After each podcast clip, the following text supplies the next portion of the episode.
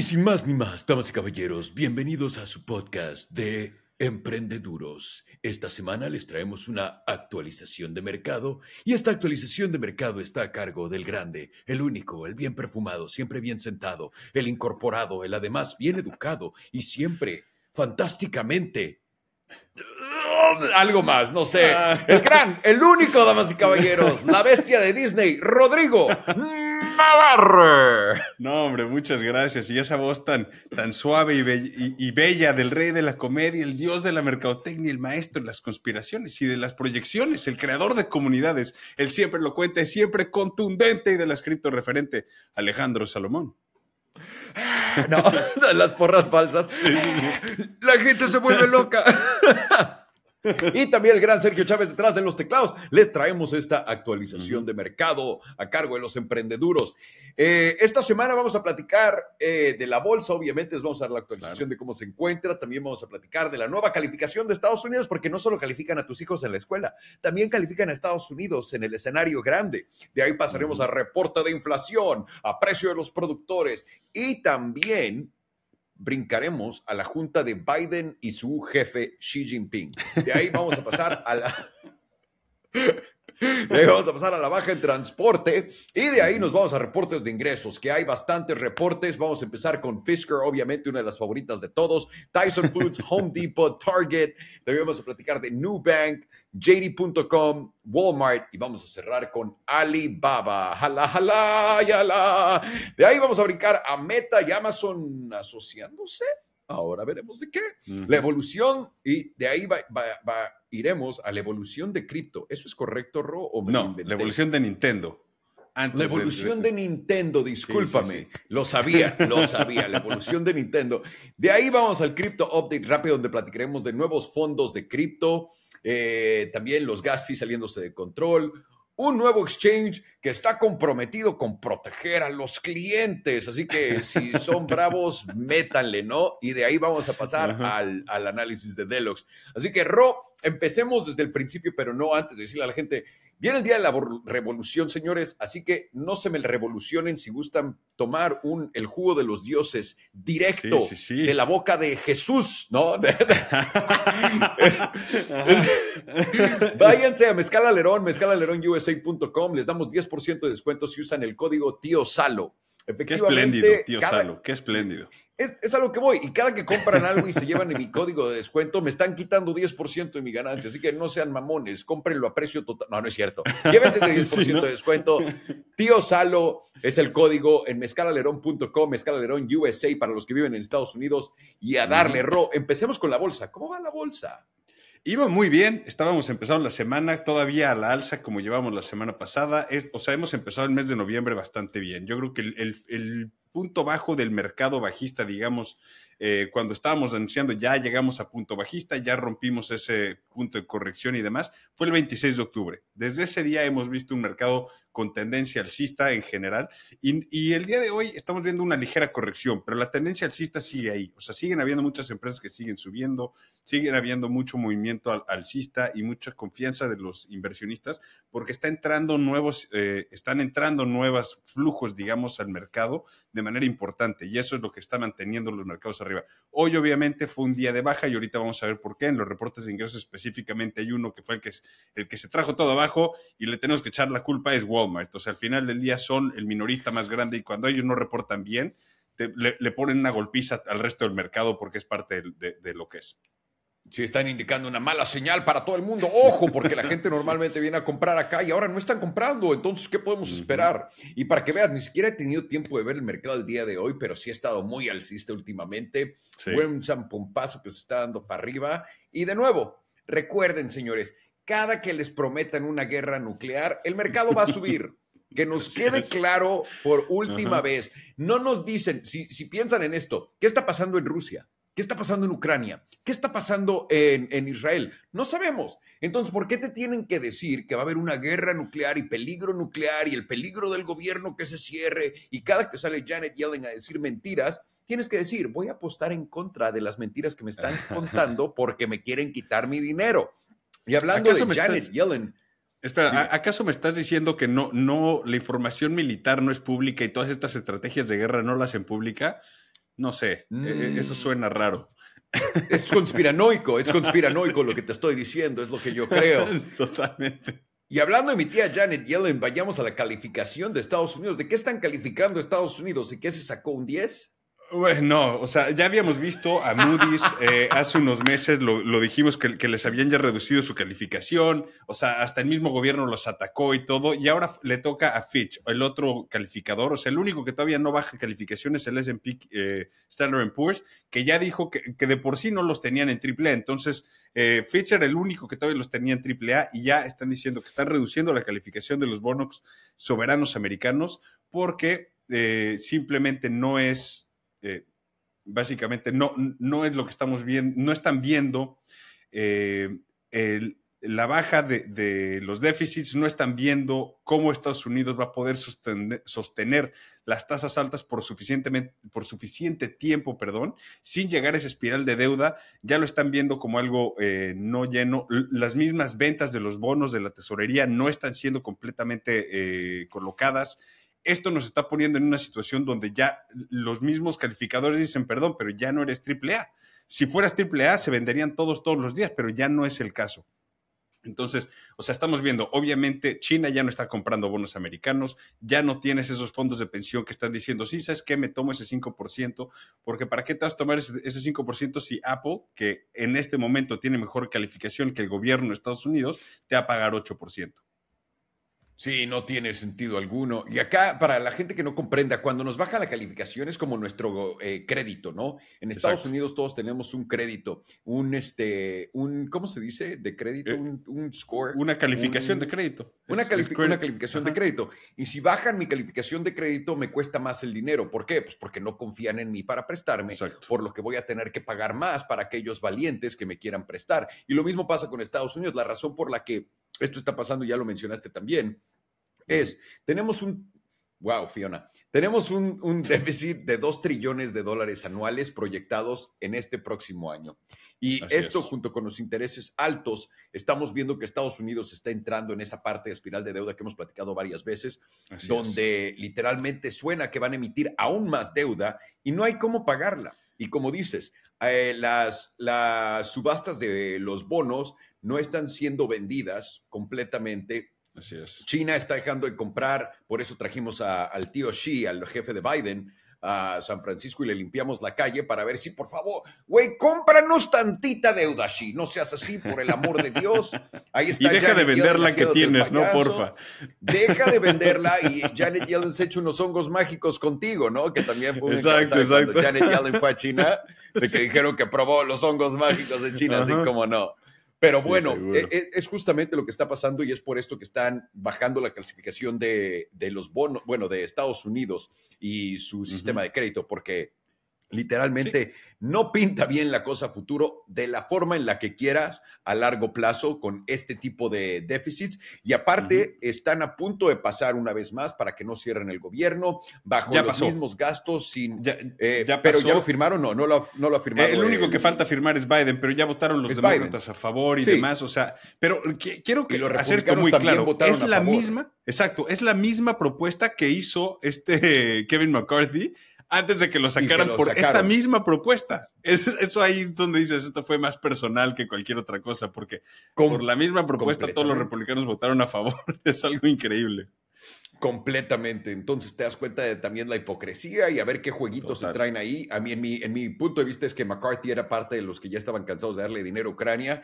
Y pues el otro lado del gobierno dijo, güey, entonces, ¿cómo vamos a lavar todo este dinero que estamos imprimiendo si no se lo damos a Ucrania, carnal? O sea, no sea ridículo. Entonces consiguieron a un títere que les dijera, no, sí, hay que lavar el dinero en Ucrania. Entonces, va el dinero para Ucrania, va el dinero para Israel, va el dinero para destruir todo Siria, porque es Irán los que están haciendo cosas muy malas y por eso estamos atacando Siria, porque todo eso tiene sentido después de que nosotros les vendimos todas las armas y Donald Trump está en cámara diciéndole que quiere venderle a Siria armas en el pasado, simplemente búsquenlo. Así que muy interesante esta posición en la que estamos, donde nuestra calificación de deuda, claro que tiene que bajar. De ahí pasemos al reporte de la inflación, que tiene que ver también con esto subyacentemente.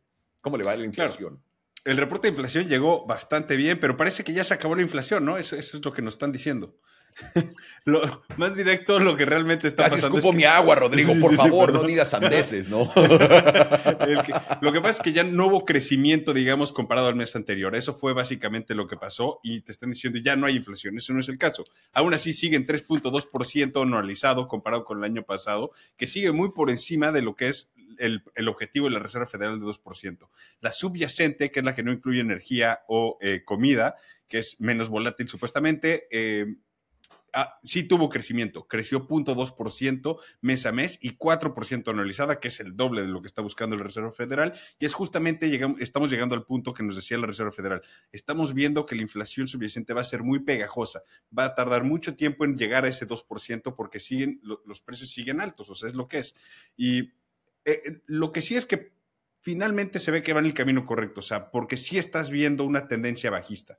Eso es, es positivo, eso te dice la, la, política monetaria de la Reserva Federal está teniendo sus efectos reales en la economía, que, que, era lo que estaban esperando, y eso es algo que dices, ok, bastante bueno, porque sea lo que sea, al final del día Jerome Powell te dice, hey, ¿sabes qué? Esto es nuestro compromiso y vamos a atacarlo como podamos. Entonces, hubo fiesta en el mercado después de este reporte, obviamente fue uno de los mejores días del año. Eh, eh, desde hace mucho tiempo no veíamos un día tan positivo después de ese reporte de inflación.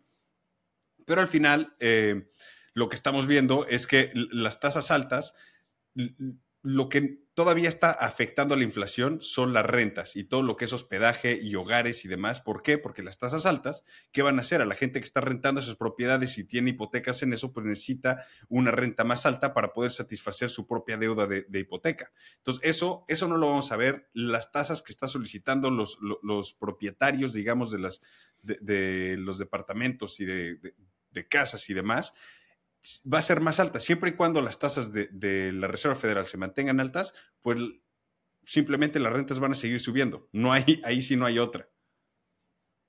En, en, muchísimas partes, ya saben que esto, uh, tú sabes que yo lo he dicho, que yo no creo que esto de los intereses para ajustar la inflación, claro que está eh, desinflando ciertas cosas, como ciertos uh -huh. grupos de bienes como los coches, por ejemplo, que ya están... Sí uh, en un caída libre, libre, completamente los precios, pero un gran contribuyente de esta bajada de la inflación a la alza, que de nuevo, cero quiere decir que simplemente no subió más eh, uh -huh. este mes, pero de nuevo, anualizada, tres meses para atrás, seis meses para atrás, sigue subiendo. 3.2 anualizada, exacto. O Correcto.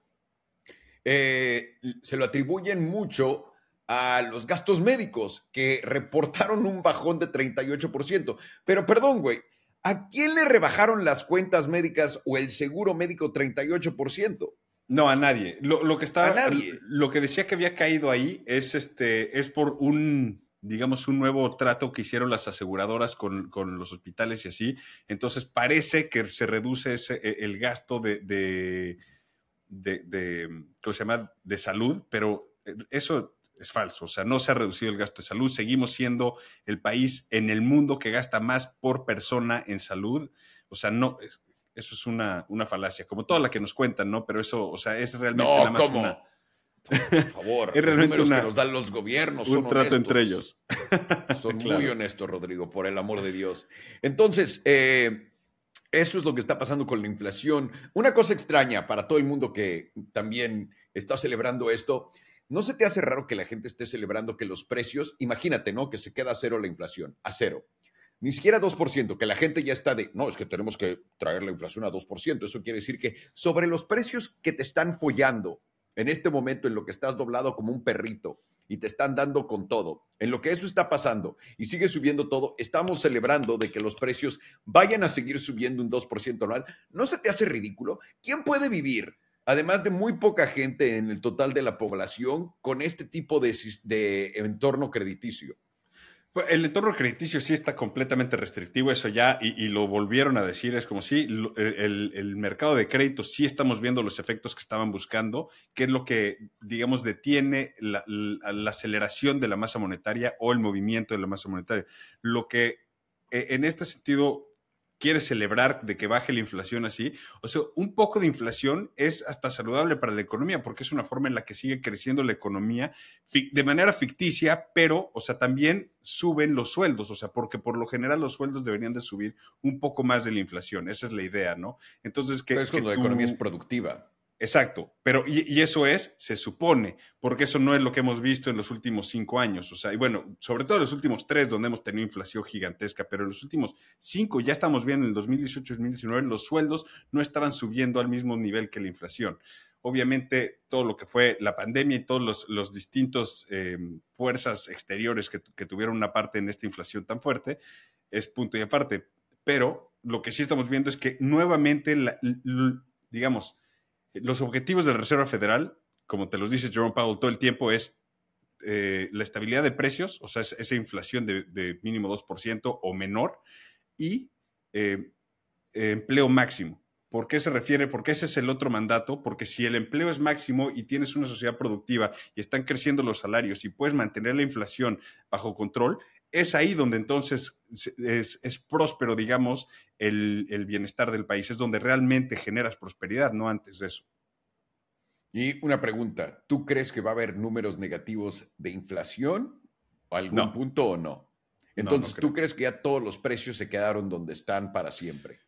No, o sea, no siento que vamos a ver baja de precio en ciertos eh, mercados. O sea, claramente en el mercado de bien raíces va a tener que haber un ajuste y más si las tasas se quedan así de altas por tanto tiempo, eh, simplemente por la desesperación de la gente. Eh, sin embargo, en los productos de consumo y cosas así, no creo que bajen los, los precios y simplemente es la nueva realidad. Nos vamos a tener que acostumbrar. En los coches, por ejemplo, también van a tener que reducir, pero no es que tengan que reducir los precios. Lo que va a pasar es lo que ya habíamos dicho. Los, los armadores se van a tener que tragar las tasas y ofrecerte un descuento porque si no, eh, les cuesta más tener el inventario ahí parado que vendértelo a pérdida. Ahorita ya están entrando en crisis porque eh, las agencias de Stellantis, de Ford, tienen un chingo de inventario que les siguió llegando a través de la huelga, no importa cómo. Y el problema, mucha gente no comprende esto, es que todos esos coches que tienen ahí no los compran, los tienen con una línea de crédito. Entonces les está costando una fortuna y nadie está comprando coches. Ya hay coches otra vez a la venta de 30 mil dólares y nadie se los está llevando. Y también hay incentivos y nadie se los está llevando. Y yo creo que los coches son el adelantado de lo que vamos a ver con las casas muy próximamente. Totalmente. a menos que la Reserva Federal meta las manos. Si la Reserva Federal mete las manos, en ese momento van y compran casa. Pero en ese instante, porque no les puedo decir a dónde se van a ir esos precios. uh, uh, Exactamente. No, pero el momento que, yo, sí. que hay un pivote. Eh, cuando hay un pivote y el pivote sea fuerte, o sea, que bajen las tasas 2% de golpe, ahí aguas, porque en ese momento, si no vas y compras tu casa esa semana, no te va a alcanzar. O sea, punto. Si de por sí ya no te alcanza, va a ser menos. lo, que pasa es que si bajan las tasas de interés a los precios que hay ahorita en las casas, lo que pasaría es que los precios subirían. Pero si dejan que los precios bajen y algún punto después de que ya empiecen a bajar, quieren subir, eh, quieren bajar las tasas, ahí yo diría, espérense y yo creo que ese es el escenario más eh, posible en mi libro, pero de nuevo, está en manos de dos güeyes, o sea que esto puede cambiar. Pero si llegan a bajar precios y vuelven a bajar, y de ahí la Reserva Federal sale a decir, vamos a bajar los intereses, ahí puede que ya sea tarde para detener la, la derretida de los precios y va a ser más o menos como el 2008 2010. Veremos, porque de nuevo, lo pueden, pueden aplazar también los préstamos, que se sigue escuchando mucho esas hipotecas de 90, 50 años, que es una locura. Una locura. Este, entonces, vamos, mantengan los ojos ahí. Yo creo que no vamos a ver deflación en productos. Yo también estoy en eso. Yo creo que la gente ya es más pobre. Es lo que habían dicho en Inglaterra, ¿no? ya cállense, cállense. Literal, el jefe del Banco Central de Inglaterra. es como tenemos que aceptar que somos más pobres. Ah, ok, gracias. Yo, yo creo que todos estamos en ese barco con ellos. Así que pasemos al precio de los productores. Esta fue otra muy buena noticia, honestamente, porque esto es básicamente el indicador de los precios de los insumos de la producción. O sea, y es la primera vez que baja mes contra mes desde mayo de 2020. Esto es una muy buena señal, obviamente, ya que es un indicador anticipado de la inflación y refuerza el pensamiento de que ya vamos en, una bajada en, los indicadores de, inflación, ¿no? Cayó 0.5% en el mes, lo cual es bastante, y está arriba solo 1.3% comparado con el año pasado. Eso nos dice que ya los precios de productores van menos del, precio objetivo de la inflación, lo cual es excelente. Y eso fue otra razón para que el mercado se fue eh, a la alza. Y obviamente es ideal esa situación y fue lo que causó que el miércoles subiera tanto los mercados también. Em, También llegaron los números de consumo, que son parte, o sea, básicamente representativos de, la economía, y ahí vimos una baja en consumo de solo 0.1% comparado con septiembre, que habíamos visto ya una alza eh, que no se esperaba, pero fue mucho menos de la baja que se está esperando, que era de 0.3%, con todos los pagos de deuda estudiantil y todo. O sea, en general, esta semana, todos los indicadores que nos dieron fue como la trifecta para que el mercado explotara. Correcto. Y quiero decir esto, antes de toda gran caída, de que este aterrizaje suave de la Fed, esto es lo que un rally. Exacto. Estamos, estamos aquí.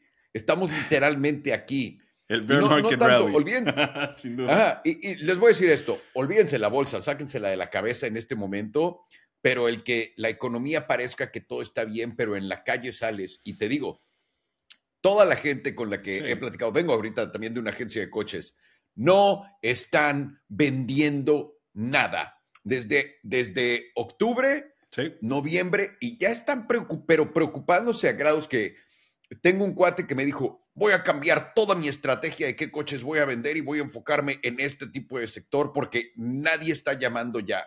Y ahí es donde te pones a ver, ok, Llegamos al punto donde la gente ya no puede gastar más, o sea, ya literalmente. Y estamos platicando entre nosotros de, no, no tú y yo, estamos entre Belén y otra pareja y yo, ajá. Y estamos platicando de qué vamos a hacer de Thanksgiving. Y la respuesta en casi todos lados fue de nada, güey. La neta, este año está cabrón. y eso, eso es un gran indicador del tiempo, de lo que está pasando en este momento, ¿no? Que la gente esté de, uff ¿Sabes qué? Sí, arriba. Eh, lo que sí me mm. hizo reír un poco esta semana fue la situación eh, que Michael Burry cerró su posición en contra del mercado con una pérdida de 40%.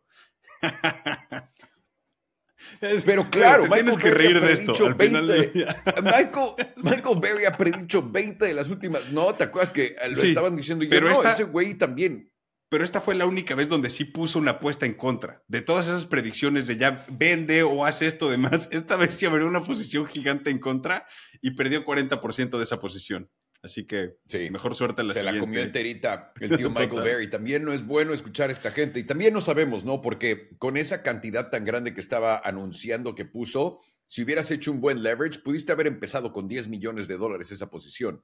ah, no, recuerda que su posición no eran los, los 6 mil millones de dólares que hablaban, o la, cantidad que fuera. no. Era una fracción, porque eran contratos de opciones que en, en su total los contratos valían eso, pero la, comisión que tú estás pagando es, es, una fracción. Creo que lo que él había puesto era como 100 millones de dólares, algo así, que sigue siendo una, una, cantidad fuerte. Pero, y lo, pero no sabemos exactamente cuál es la cantidad de verdad que está perdiendo y también no sabemos si lo hizo para que todo el mundo aposte. No, nunca sabes, cuando la gente te habla de lo que están invirtiendo, que mueven los mercados, nunca les creas. Nunca, solamente ve lo que están haciendo y ya, es todo, porque es muy difícil. O sea, como Bill Ackman, Bill Ackman es un crack en vender a la gente en lo contrario de lo que hace pero como fondo regulado, como fondo regulado, el de, el de Michael Burry sí tiene que, anunciar sus posiciones y las posiciones completas del fondo. Si está invirtiendo de otro lado con otros fondos y demás, eso sí no sabemos. Pero de su fondo fue el que tomó esa pérdida de 40% sobre esta posición. Así que, sea lo que sea, perdió como 40 millones de dólares. No está nada Ni modo, Michael. Ni modo, Michael. El gran, el gran corto le quedó cortiter. Pasemos a, a la junta de Biden con su jefe, el gran Xi Jinping. ¿No? Sí, sí. Winnie Pooh para los cuates, acuérdate, por favor. Es porque supuestamente le fue. Nada más digo, es para Va a ser el nuevo presidente de Estados Unidos. De, con estas deudas que tenemos, antes de que quieras, el presidente Xi va a ser nuestro presidente, güey. Bueno, vamos a ver. lo que sí es que supuestamente les fue muy bien, eh, pero siempre es lo mismo, ¿no? O sea, son bonitas las fotos, un, un, buen apretón de manos, todo. O sea, pero no hay nada real que esté pasando, porque todas las restricciones de Estados Unidos contra China siguen arriba, las ventas masivas de bonos americanos de parte de China siguen pasando. Eh, lo único que acordaron es, hey, vamos a abrir nuevos eh, vuelos, vamos a tener cooperación militar, vamos a reiniciar pláticas, hay que eh, calmar las, las, aguas un poco, lo cual, eso sí, se me hace positivo que calmen un poco las aguas, es como que nuestros retórica en contra de, los otros estaba en, un momento muy alcista, o sea, sabemos que el, sentimiento antiamericano en China va a la alza. Eh, a la super alza. El, el, en el mundo. sentimiento anti-chino en Estados Unidos también va a la alza. O sea, esperemos que mínimo esto calme las aguas por un rato. O sea, que digas, ok, seguimos compitiendo, seguimos esto, pero evitemos conflictos, o sea, veamos los objetivos en común que tenemos y eso es básicamente lo que yo saqué de todo lo que dijeron. Sí, y, una cosa que me sorprendió es ya cómo la importancia de Xi. Ya como limpiaron San Francisco. O sea, no mames, para que tengan una idea de lo importante que es Xi Jinping. Ni cuando va Biden lo limpia, ¿no? No, hombre. Ay, güey, camina encima de la basura, cabrón. Exacto. Gavin Newsom no hizo nada para limpiar esa ciudad cuando fue alcalde por ocho años. Pero viene Xi Jinping, ¿sabes qué? Tenemos que limpiar esta, esta ciudad. es como, Y aparte con el presupuesto tal cual, no tuvieron ni que gastar más, güey. O sea, esto te enseña la payasada que es completamente todo. Pero a mí lo que me sorprendió fue lo, ya lo grande que se siente Xi Jinping y la fuerza que es China. ¿No? Eso fue lo que yo me llevé de esto. ¿Viste su mesa? también le están... ¿Quién estaba cenando con Xi Jinping? No. Ah, bueno, o sea, imagínate a los duros más duros de todos. Tim Cook de Apple, eh, Steven Shortmer de Blackstone, este, mm, eh, eh, o sea, Larry Fink de BlackRock, Ray Dalio de Bridgewater Associates, Elon Musk, todos los, por ahí. Los más duros de los duros de todo Estados Unidos, el director de Pfizer, obviamente. O sea, todos los duros, duros, duros de Estados Unidos, todos están sentados Permíteme en la vacunar a su población, por favor, Xi Jinping. Por favor, estaría buenísimo. tantito. Imagínense qué ganancias tendríamos. Esa, o sea, lo que sé haber de platicado en, esas, en esa cena, la verdad sí me da curiosidad, porque qué nivel de pláticas. Sí, entre todos ellos, olvídate de eso. Pero yo sí me quedé con, con la imagen muy fuerte de. Pues ya, o sea, China es. Xi Jinping es el, líder del mundo, ya no es el presidente de Estados Unidos. El líder de un bando del mundo. O sea, eso, o sea, se ve claro que ya Estados Unidos, el respeto que le tiene a China, eso está claro, pero es, es, es acorde a lo que se merece. Pero eso no existía. No tendría que haber, o sea, no tendría que no haber respeto contra ellos. O sea, lo que han crecido, la fuerza mundial que son hoy en día y la influencia que maneja China, tienes que respetarla. Y al final, le llame Biden dictador o no, eso es lo de menos. Es el presidente del el, el, Partido Comunista. Y sí, siendo un, país comunista, pues esa es la definición de un dictador. O sea, es lo que es. Y por eso es, mucha gente dice, ah, ya Estados Unidos lo fue a insultar. Es como, güey, son, ¿tú crees que a Xi Jinping le importa que le digan dictador?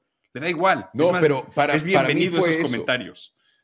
Para mí, para mí fue más eso, ¿no? El, el, cómo la gente ya tiene el, un espanto a decir una palabra mala a, Xi Jinping. Güey, antes era de China que coma mierda, casi, casi le decían en su jeta.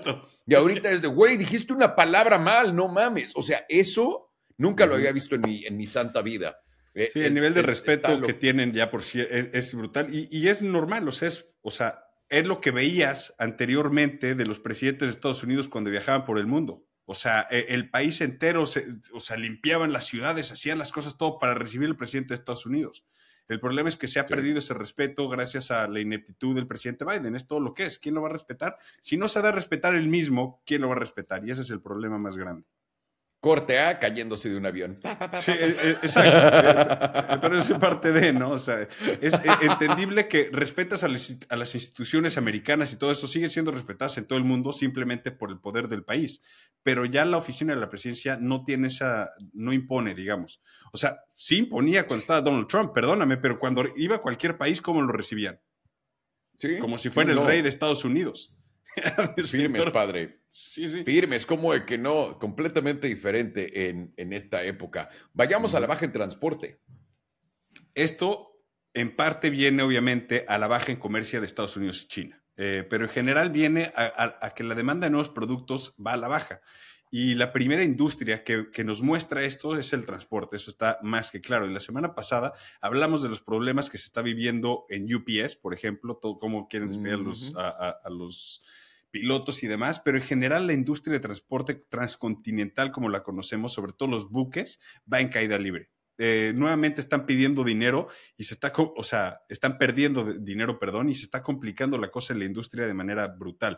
Hay más nuevos barcos y más grandes que pueden transportar más productos, lo cual baja el precio del transporte y esto está causando problemas para todo el resto porque al final hay menos demanda, todos quieren ir en el, banco, el barco grande porque cobra menos y entonces la industria en general está ya perdiendo dinero y esto es un problema real que estamos viendo en todos los sentidos, o sea, la baja en actividad económica, la baja en demanda de consumo y todo eso, eso te lo enseña la industria de transporte a meses anticipados. Sí, son los primeros, obviamente. El primero, cuando la gente dice, ok, ya no tengo dinero, lo primero que hacen es no comprar algo. Y cuando no compran algo, pues no hay. Lo primero, lo primero, primero son las cajas de cartón y lo segundo son los transportes, porque no tienen que empaquetar tu, tu pedido y no te lo tienen que llevar. Es un, eh, es un síntoma de, de bajo de, de, gasto totalmente. Y claramente es la tendencia que vamos a ver en el futuro. Y una vez más, pregúntense, ¿qué va a hacer la gente para salirse de este hoyo? ¿No? Que eso es lo, duro. No es que puedas ir a buscar un trabajo que te pague arriba de la inflación en estos momentos, no hay trabajos buenos en estos momentos. Entonces, es donde tienes que preguntarte, ok, cuando vea que va a repuntar el gasto, el que la gente vaya a gastarse su lanita y sentirse cómoda, veamos que vaya a hacer eso, pero este no es el momento para eso. Y de aquí brinquemos a los reportes de ingresos, empezando con Fisker, una de las mejores compañías de, coches en el mundo, ¿eh? El, por, el, famoso Henrik Fisker, que se volvieron públicos a través de un SPAC. Y no es porque, no es porque no se hubieran vuelto públicos en un IPO y, hubiera sido un fraude gigantesco, no, es porque es lo que estaba de moda en el pasado, ¿no, Ro? ¿Cómo les fue a Fisker? No, bueno, ninguna sorpresa, ¿no? Una verdadera catástrofe. ¿Quién se lo hubiera imaginado? o sea, reportaron, reportaron, ingresos de 72 millones, que es casi la mitad de lo que se estaba esperando. Reportar una pérdida de 91 millones que es más de 50% de lo que se está esperando. va mejor, o sea, e, en pérdidas que, el año pasado van mejor, pero no hay nada que celebrar en las oficinas de Fisker. Según ellos, como ellos ni siquiera son los productores de sus coches, recordemos esto, es Magna. Es increíble. exacto. Gracias. Eh, eh, es Magna y ellos, eh, o sea, Magna produjo 4.725 coches el trimestre anterior, de los cuales solo vendieron y pudieron entregar 1.100 coches ahí te empieza a decir los problemas que trae Fisker. No nada más están perdiendo dinero en la producción de cada uno de sus coches y no es que Magna esté perdiendo dinero, es que Fisker está perdiendo dinero en estas producciones. Eh, y entregaron solamente una cuarta parte de todos los coches producidos. Eso te dice algo. Eh, eh, dijeron que ya solo en octubre ya entregaron 1.200 coches, o sea, más que en todo el trimestre anterior. Entonces, que van mucho mejor para cerrar el año, pero Adivina qué también hicieron. Emitieron deuda convertible por 300 millones de dólares y otra venta de acciones de 150 millones para tener solvencia y poderle pagar el sueldo, obviamente, al señor Fisker, porque si no, ¿cómo van a seguir operando? Em, es lo más importante en Fisker, poder pagarle al jefe, porque es lo único que al fin de cuentas se lleva el dinero de toda la empresa, ¿no? Es muy importante. Sí, a ver cuánto les dura. más que sí? Sí, nada más cuánto cayó su acción. Cayó 18% en el día después del reporte. Están 45% abajo solo en el mes y 68% abajo desde su lanzamiento en octubre de 2022. es el bajo más bajo, ¿no? Es el bajo histórico de. Sí, ya de Fisker está en su punto más bajo. Efectivamente. Y una cosa que tengo que decir y recalcar es esto: están regalando los coches con lease deals, regalándolos, güey. Cuando ahorita nadie los está regalando y se están comiendo todo Fisker se está encargando de intentar comerse absolutamente todo esto y ni regalados los quiere la gente. Así que, ojo, ojo a todo. Y estaba viendo porque estoy, eh, me aparecen muchísimas cosas en X de Fisker. Esta es en la única que voy a hacer este paréntesis. Me aparecen muchísimas cosas, mucha gente que los está viendo, que suben fotos o lo que sea, ¿no? Y hay un güey que dice, Güey, literalmente cuesta nada comprar un Fisker. Esta es la cosa más loca del mundo. Debería comprar uno. Nunca he querido uno, pero el precio está tan barato. ¿Qué opinan? Que no. Y lo, primero que yo pienso es, ¿pero por qué comprarías el coche? A fin de cuentas es deuda lo que te estás metiendo. Lo vas a tener que pagar. ¿Y qué pasa cuando Fisker? Porque es cuando, no sí. Cuando Fisker vaya una vez más a la bancarrota, y no tenga dónde hacerle servicio a tu coche. Bueno, ya no tienes, ahorita no tienes dónde hacerle servicio a tu coche, pero ¿qué va a pasar en ese entonces? Entonces, yo no recomendaría mucho, fuera de, juego de todas las demás, que, la gente vaya y busque comprar un Fisker. Si ni Lucid, ni siquiera Lucid puede hacer esto y vean todo el dinero que tienen, el señor más incompetente del mundo, que se está robando todo el dinero de todo el mundo, ¿Qué creen? ¿Que ya cambió de la nada? ¿Que de la noche a la mañana se despertó y dijo, no, ahora sí voy a hacer las cosas bien? No, no. Entonces, ¿qué, Alejandro? ¿Invertimos en Fisker? De una. Es el fondo, Rodrigo. Ve, normalmente. Ya es el fondo, están bien castigadas. Sabes que nos gusta invertir en estupideces que decimos, ok, esto ya se arruinó. Pero existe un por ciento de posibilidades que suba y que suba muchísimo. aquí ni no. siquiera, ni siquiera le metería eso aquí. No hay manera. Pasemos a Tyson Foods. Eh, no tan bien, honestamente, para Tyson Foods. Y esta sí me sorprendió, porque tuvieron ingresos de 13.550 millones, eh, pero son 370 millones menos de lo que se estaba esperando. Y eso sí fue bastante negativo y se debe a la baja de precios en sus productos de pollo y puerco. Eh, sus, y eso es como son precios, eh, digamos que son muy cambiantes. Estos sí son precios que cambian eh, diario casi. Ahí es donde vieron esa baja en ingresos fuerte. Lo que sí es que tuvieron utilidades, o sea, y las superaron por casi 50% de lo que está esperando, utilidades de 131 millones, lo que te dice que sus márgenes y sus operaciones están haciendo mucho más eficientes. Eh, el problema vino cuando también hablaron de los problemas dentro de, de, de la, del metal que encontraron dentro del pollo, hicieron un recall, tuvieron que pedir como 30 mil libras de pollo de vuelta y demás y están hablando de una baja en demanda de sus productos más caros, o sea, la carne y, y, de res, ¿no? Sin embargo, como son tan grandes, pues tienen los sustitutos, o sea, la gente si no compra la carne, igual compra el pollo puerco, pero es simplemente de ellos. El problema viene que pues ahora los precios están más abajo y sus márgenes están apretando. Su acción cayó casi 3% después de esto, eh, y aún así, pero después, obviamente, con, el, con, con la subida del mercado esta semana, volvieron a subir, pero están abajo 24% en el año, así que se le esperan mejores días. ¿Qué pasó con Home Depot? Ellos sí superaron expectativas y me sorprendió bastante, porque con todo y que sus ventas sí están abajo, 3% comparadas con el año pasado, tuvieron ingresos de 37.710 millones y utilidades de 3.810 millones, lo cual sí eh, en, eh, es una baja de casi 3, 530 millones de dólares comparado al año pasado o 12% en baja en utilidades, comparado con solo 3% de baja en ventas. Entonces, su situación sí está interesante porque el movimiento de las casas los está afectando directamente, pero ahora, entre menos gente se quiere salir de sus casas y quiere comprar una nueva, adivina qué están haciendo, otra vez arreglar su casa.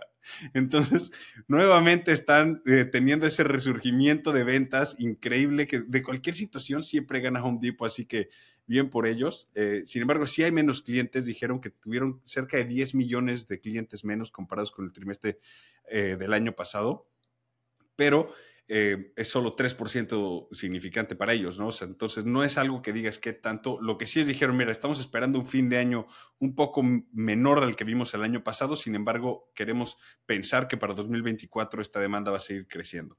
Así que no está mal. No tiene. Su perdón, solo subieron 6% después de su reporte y están solo abajo 4% en el año, así que no está nada mal. No está nada mal, pero es como eh, tal cual lo que dices cuando estás viendo el sector inmobiliario, nuevas casas, no moviéndose, uh -huh. el primer indicador que va para arriba es Home Depot y todo lo que es hazlo en casa. Así porque es. es.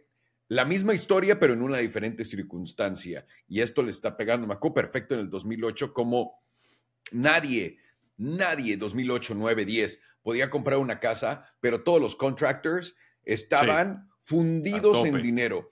Exacto. Porque era de, güey, pues nadie se quiere cambiar, entonces están arreglando su casita. Y ahorita Exacto. es un poco de lo que exactamente vamos a ver. Justamente. Pasemos a Target. Esto es increíble, pero cierto, porque superaron expectativas eh, y toca recalcar que las expectativas estaban ya a la baja. Entonces, esto también con un granito de arena, entender que si superan, pero pues realmente están superando, no tanto. O sea, fueron 25.400 millones. Eh, y fue, eso es 5% menos que el año pasado. Entonces dirías, ok, pues no está tan bien, ¿no? Pero donde sí le sacaron del parque fue en sus utilidades, porque tuvieron utilidades de 971 millones, que es 36% más que el año pasado. Y esto viene a las bajas en el inventario que tienen, han tenido mucho mejor manejo de inventario desde la pandemia, donde estuvieron muy cerca de quebrar gracias a eso, y sus acciones subieron hasta 17% después del reporte. Eh, sí. Se me hizo demasiado, obviamente, porque el, el tema es que venían muy castigados, entonces como que la gente está esperando en qué momento invertir en ellos, o si bajaban más, entonces era un punto de invertir, pero están todavía bajo 26% eh, en, en, el año y casi 50% abajo de su punto alto en la pandemia. Así que Vamos a ver cómo cierran el año porque dijeron que están viendo buena demanda, pero después de lo que nos dijo Walmart, que ahorita les contamos, no se ve tan bien. Correcto. Y también el hecho que ya tengan todo en que los anaqueles estén vacíos y que tengan fotos de todo para que vayas a comprar, pues los protege de todo el robo que han tenido, etcétera. Que también es, es bueno. Nubank. Interesante esta, porque superaron las expectativas, muestran un crecimiento brutal y aún así el mercado los castigó fuerte. O sea, reportaron ingresos de 2.100 millones, sí, increíble, 2.100 millones, 86 millones más de lo que se estaba esperando. Esto es 60% más que el año pasado, lo que igual dirías, wow, qué nivel de crecimiento. Agregaron 1.5 millones de clientes nuevos al mes, lo cual no está nada mal. Cayeron, con todo y esto, agregaron, o sea, tienen 89 eh, millones de usuarios al cierre de trimestre cayeron casi 10% después de este reporte de ingresos, porque en mi opinión es que los inversionistas estaban esperando que superan expectativas, expectativas todavía más fuerte o algo así, porque su crecimiento sigue, o sea, siendo algo brutal. Eh, yo lo veo muy bien. Con todo y esta baja de 10%, su acción sigue arriba 108% en el año. Sí, cómo no. Después de que el tío Warren Buffett le metió una lanita por ahí. ¿Cómo de que no, caray? Pasemos a jd.com. Esto está curioso lo que está pasando en las acciones chinas, porque ellos las sacaron del parque 34.200 millones de dólares en ingresos, que es 2% más que el año pasado. Sus utilidades están arriba 33% comparados con el año pasado, con 1.090. Eh, pero lo que dijeron es su Singles Day, que es como, digamos, el Black Friday o la semana de ventas más importante en China, pasó en, octubre.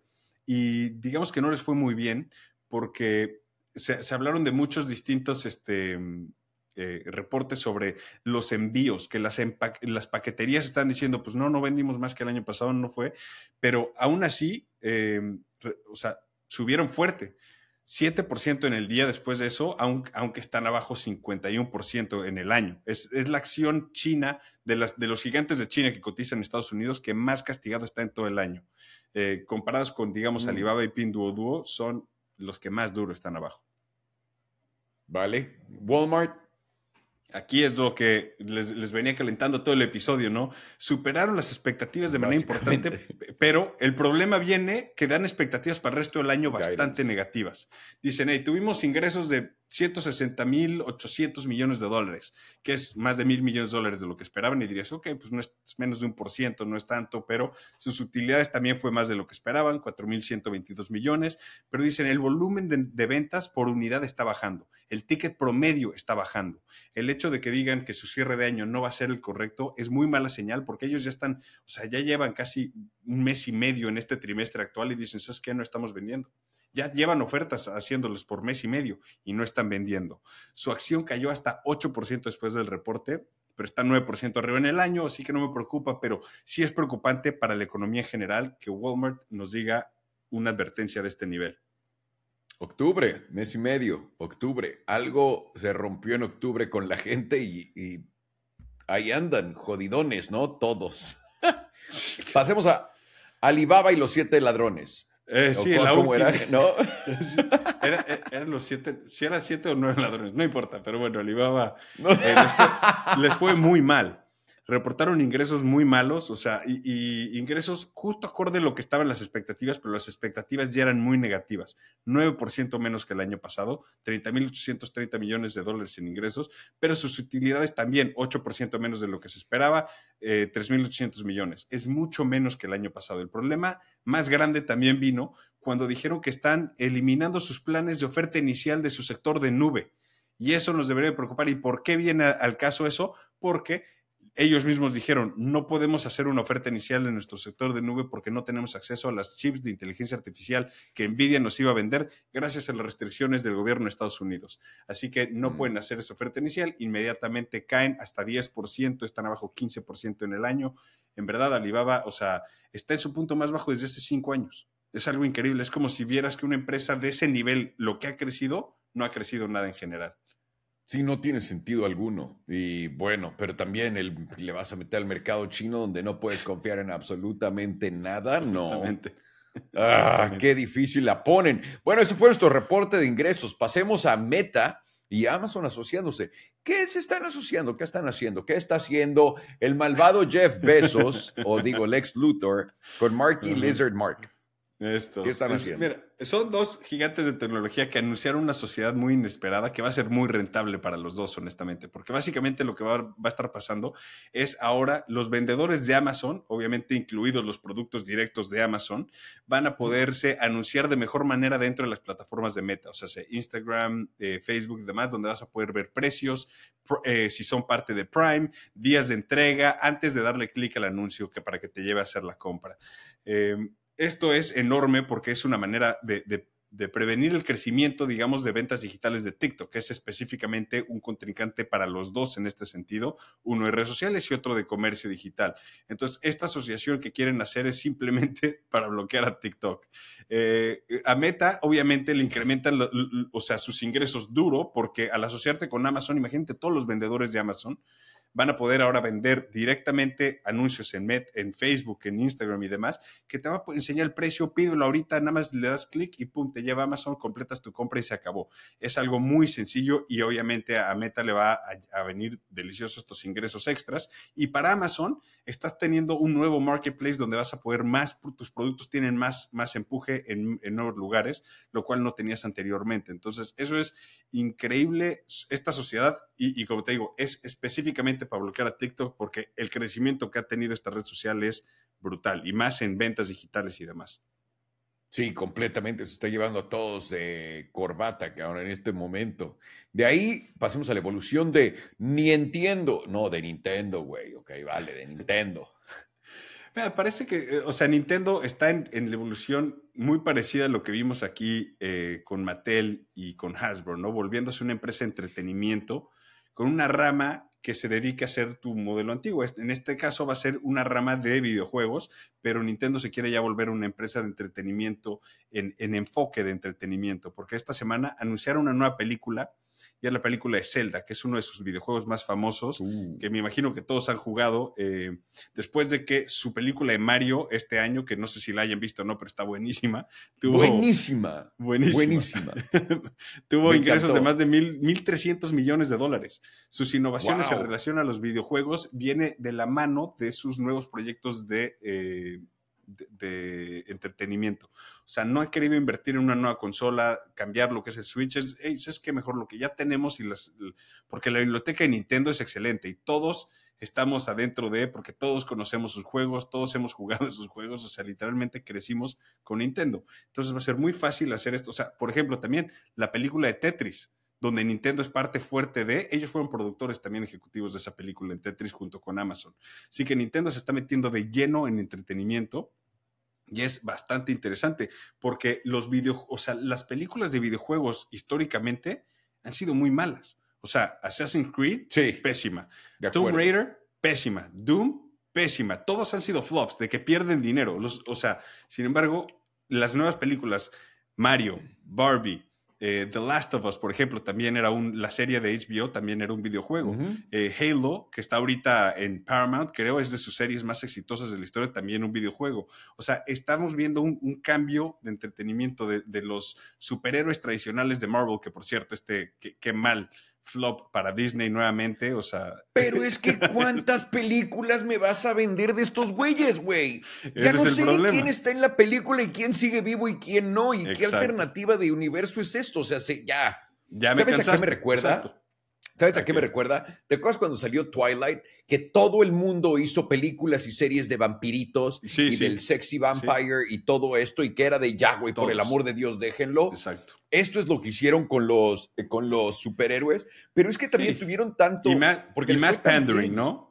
Y enfocándose en la heroína, que sea ella mejor que todos los demás, y hay que hacer que también oh. sea negra, y seguramente también parte del LGBTQ. Este, claro, güey, no sé lo que le cuelgue entre las patas, por más pegado que tenga el uniforme, güey. Es lo que está cabrón. O sea, ya por el amor de Dios.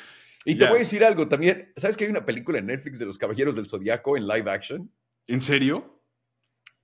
Es todo lo que voy a decir acá para que la gente, para que la gente o me mete la madre o me lo agradezca. lo voy a dejar acá al aire tal cual. La vi Yo era fan, fan. no voy a decir nada. Eh, yo era fan, fan de los Caballeros tengo un tatuaje claro.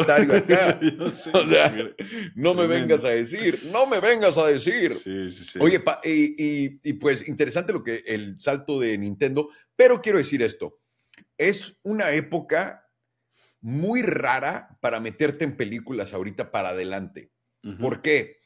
Disney tiene una ventaja muy cabrona sobre todo el mundo. Y lo que Disney hace mejor que nadie es que ya tiene todo para poder explotar un pedazo de IP, una propiedad intelectual. En todo. En parques de diversiones, en tiendas, en diferentes lugares. O sea, lo que, tiene, lo que tiene Disney es lo que todo el mundo quiere. Nintendo no tiene eso. Tiene buenas propiedades.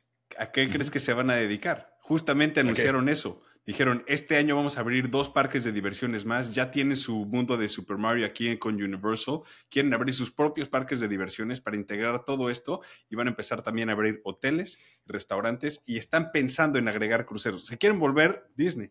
Literalmente le van a copiar el libro de lo que está haciendo. Pero podrían, pero también no está sufriendo Disney en este momento y lo que más le hace dinero es ESPN en este momento a Disney. Eh, fue, ESPN fue lo que lo salvó a este último reporte de ingresos y gracias a eso es que siguen a flote. Pero, o sea, Disney, digo, Nintendo, gracias a, su, a, los videojuegos, o sea, tienen un, o sea, un sistema de entretenimiento bastante interesante y volverse ahí. Estoy de acuerdo. Si lo hacen correctamente y, digamos, solo abren un parque de diversiones, digamos, e, e, en, en Japón, en Tokio o algo así, uno más en, no sé, e, en, en, algún punto de Europa o algo así, o, sea, porque ya no puedes abrir dos en Estados Unidos, por ejemplo, no hay mercado suficiente. No, pues, o sea, tienen que, ser muy cuidadosos con estas inversiones, porque acuérdense, Disney está invirtiendo otros 60 mil millones de dólares extra en los siguientes 10 años en sus parques de diversiones, hoteles, y de, o sea, es muy caro hacer esto. Si te sale mal, te puede quebrar. Es justo lo que yo quería, ah, lo que yo quería tocar. Este es el punto de inflexión de Nintendo, de volverse un monstruo como Disney o de irse absolutamente a la mierda, ¿eh? No, va a quedar nada en medio. Y con el riesgo grande que las películas en dos años más, tres años más, nadie las quiera ver. Nadie. También. Por lo mismo que hemos discutido a través del tiempo, cómo el entretenimiento se está diluyendo y se está pasando a diferentes pequeños hubs de diferente tipo de entretenimiento para toda la gente. Porque por más que queramos, nosotros somos el cliente número uno, de Nintendo, ¿no? no viste Mario Bros. y te encantó, yo también, pero ya estamos rucos, güey. Dile a los niños a ver qué pedo. ¿no? seguramente ni entendieron la mitad de la película. Es como. Correcto, completamente. Entonces, un punto muy importante para la vida de, Nintendo en este momento. Y de ahí pasemos al Crypto Update, donde platicaremos de los nuevos fondos de cripto. ¿eh? Primero cuéntanos, ¿qué está pasando con este zampompazo? Porque estamos viendo estos precios volver a crecer de manera ridícula. Padre, se llama liquidez. Se llama liquidez en el mercado. Es todo lo que es, punto. Y por más que estemos culpando a un ETF, al esto, al otro, hay liquidez, hay impresión de dinero alrededor del mundo, hay dinero entrando al mercado, el programa de Biden que está marchándose para adelante, todo esto es el front run del dinero. Siempre lo primero que dijimos, cada que hay inflación, el primero que dijo, hey, hay inflación fue Bitcoin. Y de ahí lo siguieron todas las alts y es lo que estamos viendo justo en este momento. Es lo que esperaba con lo de la guerra, es lo que hasta ahorita he seguido en el tren del dinero, trepado, he estado haciendo mis trades muy esta vez sí, ya aprendí, güey, ya aprendí. Cuando me, ahora sí, ahora sí. También compré el fondo de el mercado de los NFTs. Ahorita se me hizo muy fácil venderlo, sacarle el doble, porque pues a los precios que yo lo compré, comparado con lo que todo el mundo está comprando, se les hace una ganga vámonos, ¿no? Entonces, con, monedas que están casi al doble de precio, le sacaste más del doble. No, al doble, güey. O sea, Solana entré una vez más, así ya para comprar pendejadas en 17. 17. Está, en 66. Hoy llegó a tocar 66. Entonces, una Ajá, ha estado, eh, me, he divertido mucho y ahora sí, todo lo que me cogieron en el 2021, 2022, me voy a descoger. Así que en, en ese estamos. Pero te voy a decir esto, no estoy holdeando absolutamente nada con cojones, estoy haciendo swing trades de absolutamente todo. Va a haber un punto donde esto no sea sostenible, donde esto se rompa. No sé cuándo sea, no sé cuándo llegue, voy a seguir tirando mis mismos trades ahorita. No es un mercado normal como el que vivimos en el 2021, donde linealmente hubo una empujada hacia arriba. Esto es diferente. No hay tanta liquidez, no hay nuevos participantes, no hay nuevas tecnologías, no hay nuevas relaciones, no hay nada, nada, nada innovador entrando en el mercado de cripto y al contrario, se me hace que cripto está en, una posición de riesgo muy grande con todos los nuevos sistemas de pagos que están saliendo, porque hay, son derivados de cripto con nuevas tecnologías. Y ahí es donde el sector cripto no se ha puesto las pilas en lo absoluto en cuanto a, adopción de usuarios se refiere, y lo único que está haciendo es un paso entre la misma gente que seguimos ahí de pendejos, güey. En mi opinión. relacionado a eso, nuestra primera historia viene relacionada a eso, porque justamente que la gente no se está poniendo las pilas, ahí viene a quién sí se está poniendo las pilas. Los fondos. Porque se están lanzando nuevos fondos. Esto es una buena señal para el mercado en general, porque se están volviendo a lanzar fondos de 100 millones plus, o sea, más grandes de eso. Lightspeed Faction lanzó un fondo de 285 millones. Standard Chartered, SBI Holdings y Maven lanzan cada uno un fondo de 100 millones de dólares. Esto muestra cómo el ecosistema de cripto está regresando a, buscar innovación, a buscar nuevas formas de, mejorar el sistema y de empezar a recargar lo que era el, el mercado de cripto, porque era un mercado latente que realmente ha tenido un muy mal año por culpa de, o sea, muchas situaciones, eh, empezando por Terra, acabando con FTX y realmente un año de sufrimiento para todos, está nuevamente reactivándose, estás viendo ya fondos muy grandes diciendo, ¿sabes qué? Sigue habiendo valor acá, sigue habiendo mucha innovación, hay que empezar a prestar atención y fondear bien los proyectos que tengan algo interesante que ofrecer. Sí, les deseo suerte. Tú sabes que tengo un lugar muy suave en mi corazoncito por la tecnología blockchain y espero que de verdad alguien empiece a crear cosas, crear cosas potentes en, dentro del entorno, pero hasta ahorita todo lo que es especulación, todo el mundo se quiere volver rico. No ha cambiado eso en lo absoluto. La actitud de la gente es la misma. Todo el mundo está muy contento cuando los precios suben. Y de nuevo, esto es la prueba de que no importa lo que hagas, lo único que importa es que el precio suba de lo que estés comprando, vendiendo, el proyecto el que seas parte de. Porque nadie ha hecho nada. Nada. No hay nada nuevo. No hay un nuevo de, güey, viste, acabaste de escuchar el nuevo metaverso. No hay nada nuevo. No hay nada nuevo. Se quedó todo con la misma tecnología, pero los precios subiendo es suficiente para que la gente una vez más se entusiasme y empiece a decir, somos una gran comunidad, por eso invertimos en estos proyectos. Entonces, una vez más, vamos a regresar a una depresión de tres años y otro buen año. Tres años de... Eso no es sustentable a futuro como un negocio para nadie, señores. Entonces, esperemos de corazón que por favor haya innovación, que estos fondos de verdad no nada más estén entrando para hacer el de toda la liquidez que en mi opinión, muy probablemente es lo que van a hacer, porque una vez más, si hay muchas alternativas en este momento a cripto muy diferentes, bueno, no muy diferentes, eh, muy eficientes, donde no cuesta la adopción de usuarios como en cripto, porque quiero recordar a todo el mundo que para operar en cualquier mercado de cripto, en cualquier eh, derivado de cripto, cualquiera, eh, cuando hablo de derivados de cripto estoy diciendo NFTs, por ejemplo, tienes que entrar a cripto y cada movimiento cuesta dinero. Y ese es el obstáculo, no importa cuántas veces los diga, más grande que tiene cripto en el mundo. Así que eh, hacer el onboarding de eso, alguien tiene que hacer algo ahí. Vamos a ver quién es el que se la rifa. Pasemos a los gas. ¡Ah!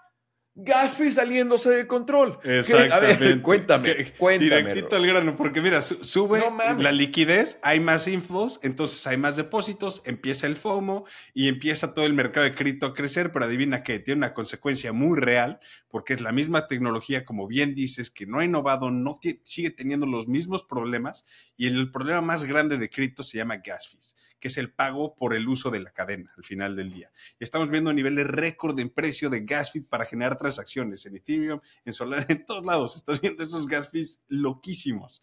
Entonces, eso es uno de los, digamos, de, los limitantes más grandes este, eh, al sistema en general. Sí, porque ¿cómo quieres eh, hacer que la gente venga y se divierta jugando algo y después queriéndote pagar cuando la entrada cuesta? Y no nada más cuesta dinero. Tengo que abrir una cartera, ¿Qué es esta cartera? ¿Me la pueden vaciar? O sea, tiene muchos problemas todavía el entorno y de nuevo, si no hubiera soluciones de pago alternativas que están saliendo y que son más eficientes, pues yo diría, ok, esto tiene que evolucionar y llegar a tal grado, pero no lo está haciendo al grado que los sistemas eh, alternativos de pago lo están haciendo. Así es. Entonces, espero que esto sea algo que se pueda solucionar rápido. Y de nuevo, si ustedes están a cargo de un proyecto eh, de cripto, mi recomendación más grande es enfocarse en la adopción global. Exacto. Porque por más que todo el mundo quiere decir marketing, es que no hay marketing para esto. Es que marketing empieza con cómo adoptas a la gente de la manera más barata. Y no hay manera de adoptar a gente de la manera barata porque les cuesta a todos. Así que eso es un buen ángulo para atacar en esto. Vayamos al nuevo exchange que está comprometido, no sé qué me pasó, para proteger los depósitos. Este nuevo exchange, o sea, y, y no es broma, aunque parezca broma, no es broma, es fundado por ex miembros de, de FTX, eh, que, no solo quieren ah, bueno. que no solo quieren limpiar sus nombres del fracaso de FTX, pero distanciarse lo más posible del nombre de SBF, de Sam Bankman Fraud, de el, el gran criminal que le robó tanto a todo el mundo. Este nuevo exchange se llama Trek Labs y va a estar operando basado en Dubai con el nombre Backpack Exchange. Eh, ya construyen y operan carteras digitales actualmente y las carteras que van a usar para este exchange son obviamente de custodia propia, donde tú vas a ser dueño de tus activos supuestamente. Y es lo que habían dicho que tenía FTX, así que ojo con eso. El fundador no es nada más ni nada menos que el abogado del FTX, eh, Ken Son, quien cuando SBF le pidió encontrar la racionalización legal para poder utilizar los fondos de los usuarios para su rama de inversión a Damira, renunció inmediatamente diciendo que él no quería ser parte de eso. Así que en algún punto es como de, ok, mínimo no, no fuiste partícipe del fraude. En cuanto te enteraste que el güey quería hacer fraude, te dijiste, Nel, yo no voy a ser parte de eso y me quedo. Así que bien por él, pero pues, o sea, su nombre sigue demasiado ligado con el de Sam Bankman Fried, porque pues, era el representante legal de la empresa, era el, el- el abogado, digamos, general de la empresa. Em, Sí, está manchado. Tristemente sí, porque su nombre va a seguir asimilado con el de Sam Bankman Fried por mucho tiempo. Y este eh, exchange, al final del día, entiendo, todo su enfoque es, tenemos que proteger a los, a los depositantes, todos tus depósitos son tuyos, tú eres el dueño de todo esto, esta cartera está pensada en ti y demás. Todo ese enfoque, eh, lo único que te enseña es qué tanto quieren distanciarse de Sam Bankman Fried y todas las fallas que él hizo. Porque, o sea, Coinbase sigue teniendo su cartera normal, tienen también la de self-custody y la normal. Eh, Crypto.com sigue haciendo eso. Nadie se ha enfocado tanto en eso. El hecho de que ellos lo tengan que hacer es porque son, pues fueron partícipes de FTX, que es el, el- el- el robo más grande que ha existido en el mercado de criptos. Claro, pero si estamos viendo también la tendencia del mismo mercado cripto, estás viendo que los bancos están obteniendo licencias para poder holdear tu cripto, estás viendo que estamos intentando eliminar self-custody, eso que tengas tu custodia de tus propios criptoactivos. Y eso nos está llevando a que sería un poco tarde para entrar al juego de los exchanges, sobre todo con todos los topes que les están poniendo. Entonces, Justo. le deseo suerte a este tío, pero no pinta bien la cosa. ¿Algo más que quieras agregar? No, nada, nada más como siempre. Muchas gracias por vernos y gracias por estar por acá. Perfectamente. Te- Muchísimas gracias a todos ustedes. Somos el gran Rodrigo Navarro, Grandísimo Alejandro Salomón. el gran Deluxe y el grandísimo Sergio Chávez detrás de los teclados. Les mandamos un abrazo. Somos los emprendedores. Nos vemos en la próxima. Cuídenselo, cuídenselo. Cuídense los huevos.